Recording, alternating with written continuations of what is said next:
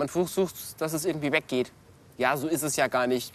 Du darfst nicht so sein, du musst ja so und so sein. Du musst sagen, du bist gerade wirklich von Menschen umgeben, die äh, dich nicht mal als Mensch anerkennen, die wirklich schon so tun, als wärst du der Teufel in Person. Wenn du heute sagst, du bist hetero, das heißt, du stehst auf Männer, ja, bist du dann damals schwul gewesen? Ja, nein, ich konnte nicht schwul sein, weil ich mich nicht als Mann gesehen ja. habe.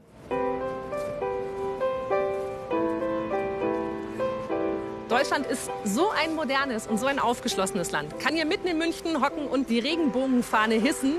Wir haben einen schwulen Bundesgesundheitsminister. Wir haben lesbische Moderatorinnen im Fernsehen.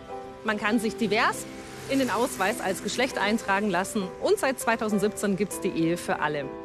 Es klingt ja eigentlich nach paradiesischen Zuständen für schwule Lesben, Inter, Bisexuelle oder für Transpersonen in Deutschland.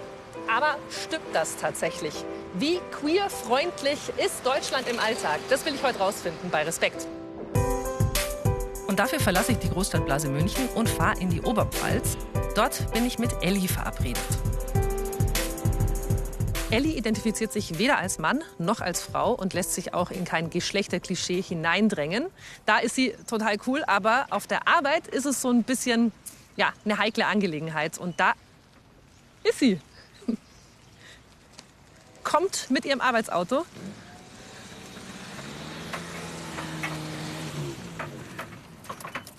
Und wir sagen Hallo. Hi. Hallo. Guten Morgen. Moin, moin. Servus. Ich habe nur romantische Vorstellungen von deinem Job aus Mary Poppins. Ja, ganz so romantisch ist es dann doch nicht. Kann ich dir irgendwie helfen? Äh, warte mal, jetzt jetzt einmal den da. Vielen Dank. Und das nehme ich. Kommst du das noch? Vielen Dank. Genau, und dann sollten wir es eigentlich haben, dann können wir anfangen. Super. Und bevor wir äh, anfangen, wie ist es denn? Ich habe gerade so munter in die Kamera moderiert mit der Arbeit. Das ist mit dem Elli, Elias ein bisschen schwieriger. Ja, es ist.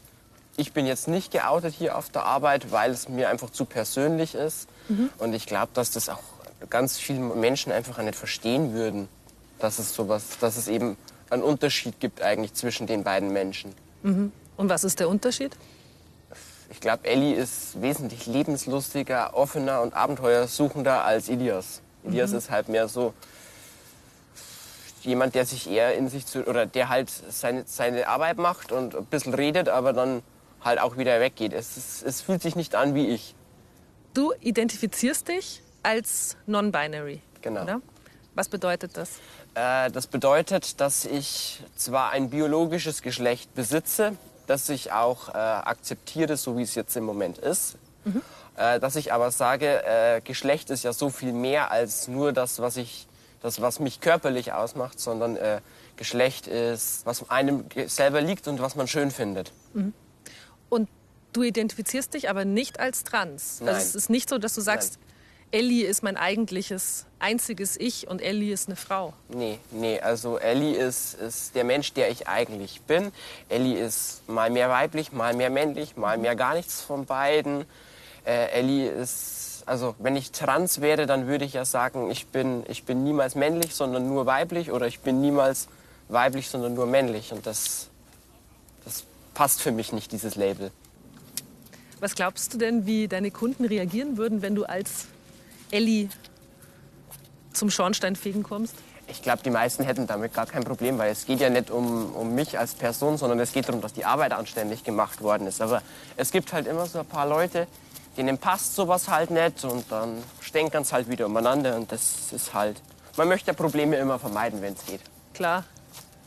Hast du das schon erlebt, so ja, konkret? Ja, einmal. Da hatte ich lackierte Fingernägel im Prinzip und da haben sich dann die Leute schon beschwert, auch beim Chef. Echt? Ja. Was, die rufen dann an und sagen? Ja. ja. Und was war der konkrete Punkt, der Sie da gestört hat? Nee, weil es halt farbige Fingernägel waren.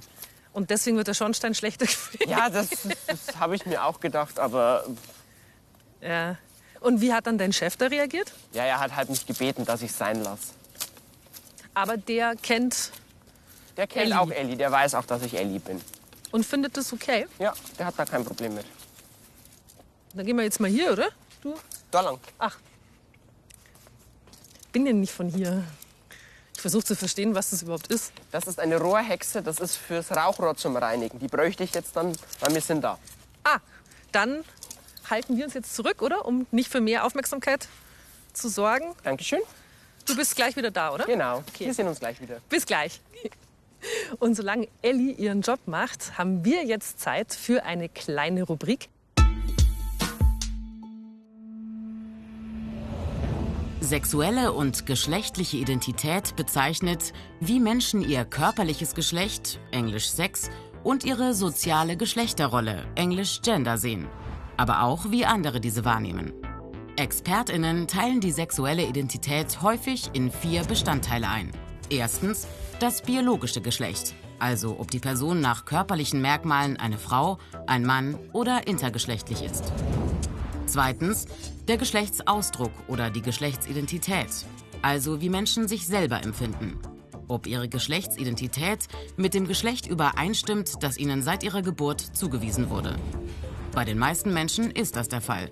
Man nennt sie Cisgender. Menschen, die sich nicht mit dem Geschlecht identifizieren können oder wollen, das ihnen bei der Geburt zugeordnet wurde, werden als transident bezeichnet. Drittens das soziale Geschlecht, also wie eine Person in der Gesellschaft wahrgenommen wird, welche Normen, Erwartungen oder Werte an ihre Geschlechterrolle geknüpft sind und welche Auswirkungen das auf sie hat. Geschlechterrollen sind veränderbar und abhängig von Kultur und Zeit. Viertens die sexuelle Orientierung, also zu wem sich Menschen hingezogen fühlen, wen sie begehren, auf wen sie stehen. Damit ist sowohl die sexuelle als auch die romantische Anziehung gemeint. Die bekanntesten sexuellen Orientierungen sind hetero, homo, bi, poly, pan und asexuell. Wobei polysexuelle Menschen sich zu mehr als zwei Geschlechtsidentitäten hingezogen fühlen, während pansexuelle Menschen keine Vorauswahl nach Geschlecht oder Geschlechtsidentität treffen. Ganz generell, im Laufe des Lebens kann sich die Wahrnehmung der eigenen Sexualität und der eigenen Geschlechtsidentität ändern. Ich höre Stöckeln. Schick. Dankeschön. Hast höhere Schuhe an als ich auf jeden Fall. Dürfen wir da rein? Ja, Dann folge ich dir. Ist das, ist das so Ellis, ist das so dein Look? Würde ich sagen. keine Ahnung, es ist einfach das, was mir gefällt. Und diese Kirche hier, die, mit der bist du verbandelt, gell? Ja, das ist meine Heimatkirchengemeinde. Da gehe ich rein, seit ich schon ganz klein bin. Und jetzt bin ich ja auch schon seit zwei Jahren hier im Kirchenvorstand. Vielleicht habe ich jetzt irgendwelche Vorurteile, ne? aber ich denke bei Kirchen sofort, dass es total konservativ ist und dass die mit non-binären Menschen nicht so viel anfangen können. Also ich hatte jetzt die Erfahrung hier, dass es eigentlich unglaublich positiv aufgenommen worden ist. Gut, ich habe auch von Anfang an dann gesagt, ich bin Elli und den Pfarrer, den wir hatten, der war auch, der stand da total dahinter. Man ist da total angenommen worden dann. Also ich kenne viele Menschen, die gläubig aufgewachsen sind und dann irgendwann gemerkt haben, in der Pubertät so, ähm, das passt nicht zusammen. Also das, was man mir sagt, was in der Bibel steht, passt nicht mit dem, wie ich fühle. Hattest du nie? Doch, die Zweifel hat man schon ab und zu, aber zu wissen, dass es immer einen Punkt gibt, wo man hinkommen kann, eine Säule, die man hat, das ist einfach auch kraftgebend und das ist das, worauf ich eigentlich immer vertraut habe, dass Gott mich so liebt, wie ich bin. Hast du dich irgendwie so? Können wir uns da hinhocken? Dann schaust du nicht in die Sonne. Ja, wir können uns da schon drauf gucken, auch das ist ja nicht so nass. Aufs Mikro gefallen. So. Wenn du, wenn du träumst eigentlich, ähm, träumst du als Ellie, in Ellie? Ich lebe als Elli zu 98 Prozent meines Lebens. Wenn ich nicht Elli bin, bin ich auf Arbeit oder es ist irgendwas Amtliches, dass ich nicht Elli bin. Entsteht Schaden durch diese klassischen Geschlechterrollen? Es tut einem weh, es macht Menschen auch kaputt. Hast du das selber gemerkt? Ja. Was passiert da? Also, Ja, man fühlt sich eben nicht so, wie man, man. Man versucht immer zu ändern, was man nicht ändern kann, weil man ja nicht weiß, was eigentlich mit einem nicht stimmt. Und dann weißt du halt auch einfach nicht, wie du, wie du die ändern, wie du es ändern sollst, weil eben die erstens die, die Vorbilder fehlen, zweitens die Ansprechpersonen, wie du, wie du damit umgehen sollst. Und dann ist das, also es ist zerreißend für einen Menschen. Hast du da gehofft, dass das irgendwann aufhört? Ja. Man versucht, dass es irgendwie weggeht. Ja, so ist es ja gar nicht. Du darfst nicht so sein, du musst ja so und so sein. Versuch's doch einfach mal. Mach mal weiter so. Das wird schon irgendwann. Aber wird nicht. Nee.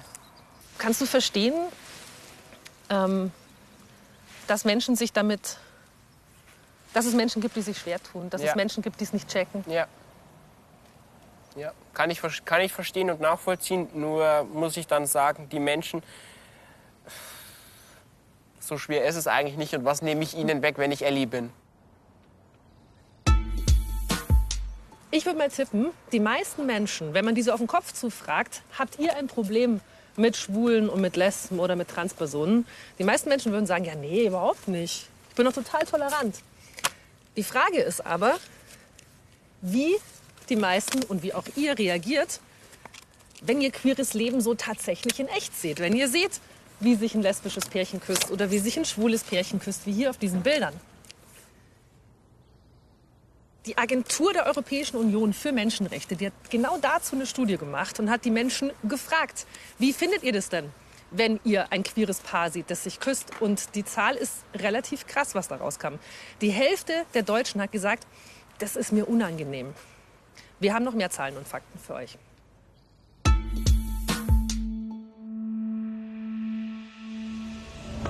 Menschen sind vielfältig. Eine schlichte Einteilung in hetero und homosexuell genügt nicht.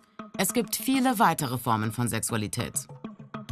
Um diese Vielfalt zusammenzufassen, hat sich der Begriff LGBTQI Sternchen eingebürgert. Und das steht für lesbische, schwule, auf Englisch gay, bisexuelle, transgender, queere, ein Sammelbegriff und intersexuelle Menschen. Und weil selbst diese Begriffe die tatsächliche Vielfalt nur unzureichend abbilden, steht das Sternchen für alle weiteren Facetten des Regenbogens von sexueller und sozialer Geschlechtsidentität.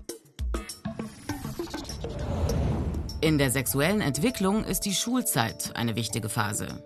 Für die meisten LGBTQI-Menschen die Zeit des Coming-Outs. Das Gefühl, sich offen outen zu können, haben nur wenige. Eine Online-Umfrage der EU-Grundrechteagentur von 2020 hat ergeben, von den in Deutschland befragten 15- bis 17-Jährigen outen sich in der Schule sehr offen nur 12 Prozent. 60 Prozent outen sich einigen Menschen gegenüber und 27 Prozent outen sich gar nicht. In der gleichen Altersgruppe geben 32 Prozent der LGBTQI an, in der Schule ständig oder oft negative Kommentare abbekommen oder diskriminierendes Verhalten erlebt zu haben. Und 39 Prozent manchmal. Das sind also insgesamt 71 Prozent. Alle sind gefordert, die Schule zu einem Ort ohne Diskriminierung zu machen. Einen wichtigen Part haben dabei die Lehrkräfte. Wissenschaftlerinnen betonen, je selbstverständlicher Lehrkräfte sexuelle und geschlechtliche Vielfalt in ihren Unterricht einbinden und je mehr sie Diskriminierung thematisieren, umso mehr schaffen sie ein Klima der Fairness und des Respekts. Umfragen zeigen aber auch, viele Lehrkräfte sind nicht mit dem Thema vertraut. Oft meinen Lehrkräfte auch, an ihrer Schule gäbe es keine LGBTQI-Menschen. Laut wissenschaftlichen Studien sind aber ca. 5 bis 10 Prozent der Bevölkerung LGBTQI. Das heißt, es muss sie auch an der Schule geben, aber viele zeigen das eben nicht offen. In Studien nachgewiesen, nicht nur persönliche Begegnung, sondern sogar indirekter Kontakt baut Vorurteile ab. Wenn also heterosexuelle Menschen, zum Beispiel die Lehrkräfte selbst, von queeren Freundinnen oder Familienangehörigen erzählen. Ziemlich zwiespältig ist übrigens das Internet als scheinbar geschützter Rückzugsraum. Laut einer Studie von 2018 erleben 90 Prozent der queeren 14- bis 27-Jährigen Diskriminierung im Netz. Das Allgemeine Gleichbehandlungsgesetz AGG schafft zwar einen rechtlichen Rahmen für eine Gleichstellung auf dem Arbeitsmarkt. Trotzdem, Laut einer Umfrage von 2020 erleben in Deutschland 30 Prozent der LGBTQI-Menschen Benachteiligungen im Arbeitsleben. Damit gehört die Arbeit zu den Bereichen, in denen LGBTQI-Menschen mit am häufigsten Diskriminierung erfahren. Im Ranking übrigens gleich auf mit dem privaten Bereich. An der Spitze steht der Bereich Öffentlichkeit und Freizeit, wo 40 Prozent Diskriminierung erleben.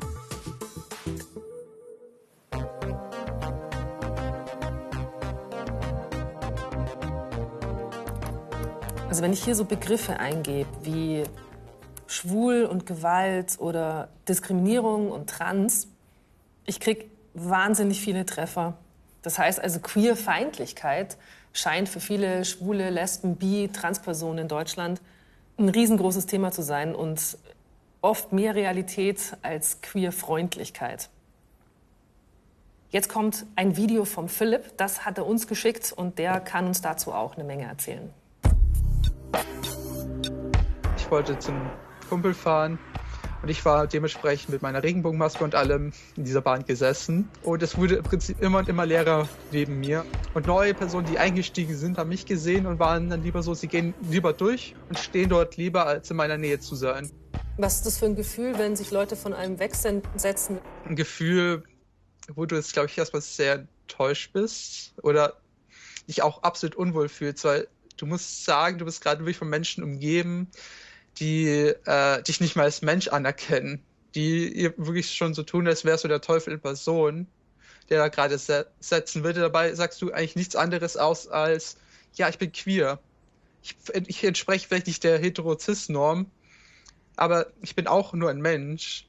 Was waren für dich die prägendsten Erfahrungen, die du gemacht hast in der Öffentlichkeit? Leute, die dich anpöbeln in U-Bahnen, überall. Äh, Leute, die dir nur Beleidigungen an den Kopf werfen, sind dann natürlich mit drin. Und dann wirst du direkt äh, angemacht mit, äh, wie kann sich ein Mann die Fingernägel lackieren. In so einer ganz entscheidenden Phase ist man ja noch zu Hause, in der Pubertät. Ähm, welche Rolle spielen denn die Eltern? Welche Rolle spielt denn das Elternhaus? Also die Eltern oder das Elternhaus spielen eine sehr große Rolle als jugendliche Person ist man in der Selbstfindungsphase. Man versucht herauszufinden, wie man tatsächlich fühlt oder empfindet. Und in dem Moment, ähm, wo du keine Unterstützung bekommst oder nicht diese Aufklärung bekommst, bist du dann sehr aufgeschmissen. Wie ist dein Verhältnis zu deinen Eltern? Also das Verhältnis zu meiner Mutter ist relativ gut. Also sie hat gesagt, ich bin immer ihr Kind. ähm, zu meinem Vater ist es ein bisschen komplizierter auch. Und wenn wir jetzt mal uns eine Welt zusammen vorstellen wollen, wie es für dich zum Beispiel einfach angenehmer wäre? Also das wäre bei mir in der Welt, wo wir alle Menschen zusammen leben mit Freiheit und Selbstbestimmung. Das bedeutet eine Welt, in der nicht unsere äußeren Eigenschaften wie unser Aussehen oder unsere Sexualität bzw. geschlechtliche Identität entscheiden, wie wir behandelt werden, sondern tatsächlich unser Charakter.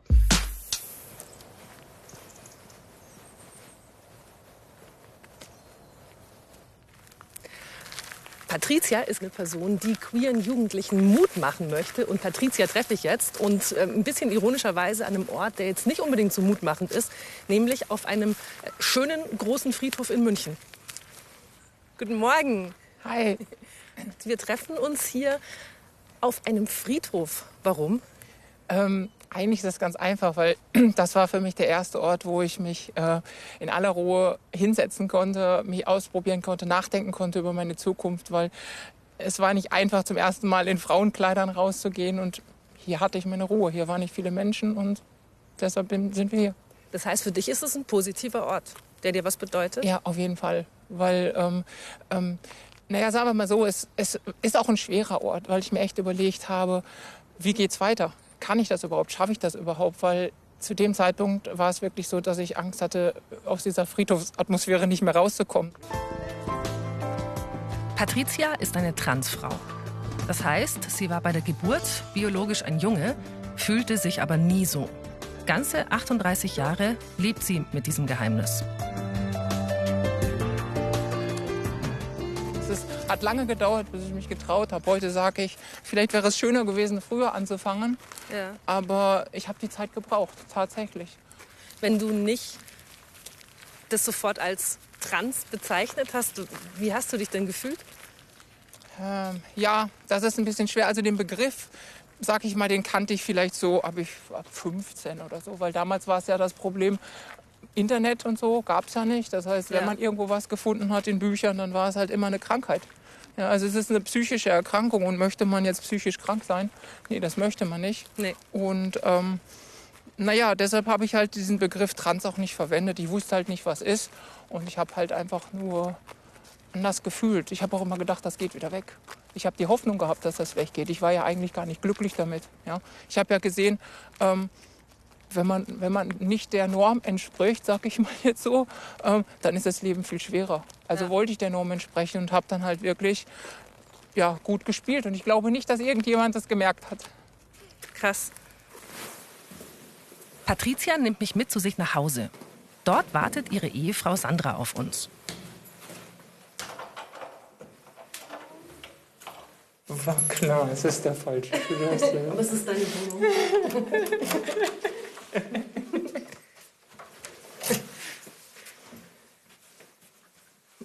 gehe einfach, einfach weitergehen. Okay. Hi. Hi. Du bist Sandra, nehme ich an. Genau. Hi. Ich bin Christina. Hi. Ihr kennt euch. Ja, doch durchaus schon etwas länger, seit 30 Jahren. Genau. Ich erkenne es auch hier schon. Das ist ein sehr schönes Bild von euch. Sandra ist Patrizias große Liebe. Die beiden haben sich schon als Teenager kennengelernt, verliebt und 2003 geheiratet. Doch nicht als queeres, gleichgeschlechtliches Paar, sondern als Ehefrau und Ehemann. Damals hieß Patricia noch Patrick. Für mich bedeuten diese Bilder wirklich ein, ein, ein Teil meines Lebens und ich, damit habe ich überhaupt keine Probleme und ich finde das einfach auch schön. Ich hätte zu dem Zeitpunkt halt lieber selber gerne ein Kleid getragen und ähm, ja, es ist auch, es ist, es ist einfach schön, das zu sehen und dass es ein, dass es ein, ein, ein Teil meines Lebens ist. Und es ist eine schöne Erinnerung und das wird auch immer bleiben und ich habe auch überhaupt kein Problem damit, dass da halt irgendwas anderes draufsteht. Das ist halt so. Mhm. Ah, den habe ich nämlich auch. Ich wusste, irgendwas war los. Ich wusste aber nicht, was es ist. Und als sie dann sich mir gegenüber geoutet hat, hat sie mir eine Mail geschickt. Sie hat es mir ja nicht persönlich erzählt. Würdest du die uns Würdest du sie uns noch mal vorlesen? Oder die Teile davon? Oder würdest du die mit uns teilen, diese E-Mail, die du damals Sandra geschrieben hast? Oder? Jetzt haben wir ein kleines Problem, weil ich nämlich keine Brille auf habe. ähm, ich kann es ja mal versuchen. ähm, also angefangen habe ich, wie gesagt, das war ja im Dezember, kurz vor Weihnachten. Ja. Mein letzter Arbeitstag vor Der letzte Weihnachtstag vor Weihnachten und ich habe angefangen, ähm, bitte, bitte hilf mir, ich kann nicht mehr. Dies ist für mich die schwerste Mail, die ich je geschrieben habe. Was daran liegt, dass im Netz steht, man sollte, äh, man sollte sich diesen Schritt gut überlegen, weil man meist, ähm, weil es meist zum Verlust der Beziehung führt. Weil ich aber weiß, dass wir schon alles durchgemacht haben und hoffe, dass wir auch dieses Problem lösen, ähm, schreibe ich dir trotzdem. Keine Angst, ich bin nicht fremd gegangen. Jedenfalls, jedenfalls habe ich schon alles versucht, dagegen etwas zu tun. Auf den Punkt gebracht, ich fühle mich mehr als Frau als als Mann. Äh, meine Liebe zu dir hat sich nicht verändert. Ich merke nur, dass ich langsam immer unglücklicher werde und daher immer ungenießbarer. Das will ich aber nicht und darum müssen wir das Problem angehen.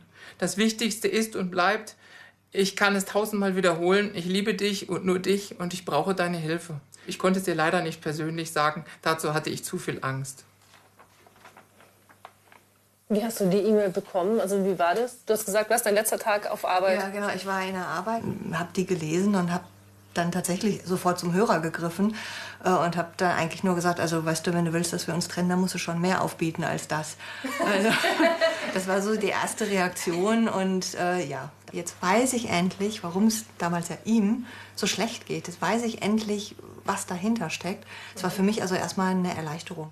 Wir sprechen über Patrizias Transidentität, aber was eigentlich mit deiner Identität? Also du hast ja wahrscheinlich dann, bis du Mitte 30 warst, dich als heterosexuelle Frau definiert. Was bist du denn jetzt?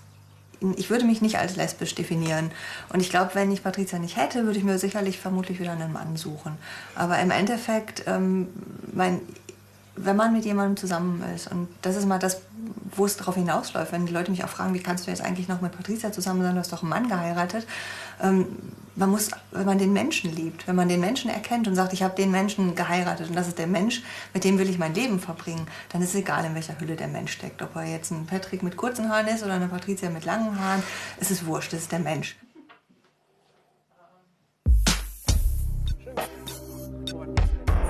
Queerfreundlichkeit ist für Ellie in ihrer Heimat leider noch nicht Alltag. Sie kämpft für mehr gesellschaftliche Akzeptanz von LGBTIQ-Menschen und auch mit einem eigenen Christopher Street Day. Das ist hier jetzt der Rathaus oder Marktplatz? Das ist der Marktplatz in Amberg. Wenn man sich jetzt den Platz so sieht, er ist zwar jetzt momentan ziemlich leer, Ja. aber ähm, der Platz war ungefähr zu zwei Dritteln gefüllt mit Leuten für den CSD und damit hatten wir ja eigentlich gar nicht gerechnet. Ich wage mal eine Zahl zu raten. Da kriegst du schon ein paar hundert Leute drauf Ja, auf dem Platz. es waren so um die 3000, schätzen wir. Krass. Wie viel habt ihr gerechnet? 50, 100, maximal. Und dann kamen da 3000. Also das war dann schon so, what the fuck, was ist eigentlich los? Die CSD-Premiere 2019 ist für Elli ein überwältigender Erfolg. Von überall her kommen Menschen nach Amberg und setzen ein klares Zeichen für buntes Leben und für bunte Liebe. Warum engagierst du dich für queere junge Menschen, für queeres Leben? Weil ich will, dass es besser, also dass es den anderen besser geht als mir. Dass sie weniger kämpfen müssen, dass sie, dass sie es einfacher haben. Und wenn ich mich daran erinnere, wie wir uns heute getroffen haben, da warst du in deinem Arbeitsoutfit, wo ein männlicher Name drauf stand auf deiner Brust. Würdest du dir wünschen, dass du das nicht mehr machen musst? Ja. Ja, das wäre nämlich wesentlich einfacher auch für mich. Weil ich mich dann einfach nicht mehr so ganz verstecke. Also ich muss mich dann einfach nicht mehr verstecken. Wenn du dir was wünschen dürftest? Dass man nicht immer nur mit Vorurteilen an uns herantritt, dass man eben die Leute kennenlernt und sie auch so annimmt, wie sie eben sind. Ja, ich glaube, das würde schon einiges an Spannung aus dem Konflikt auch rausnehmen. Das heißt, es liegt absolut an uns allen, dass wir Menschen wie Elli äh, das Leben einfach ein bisschen leichter machen, weil du hast was sehr Schlaues gesagt.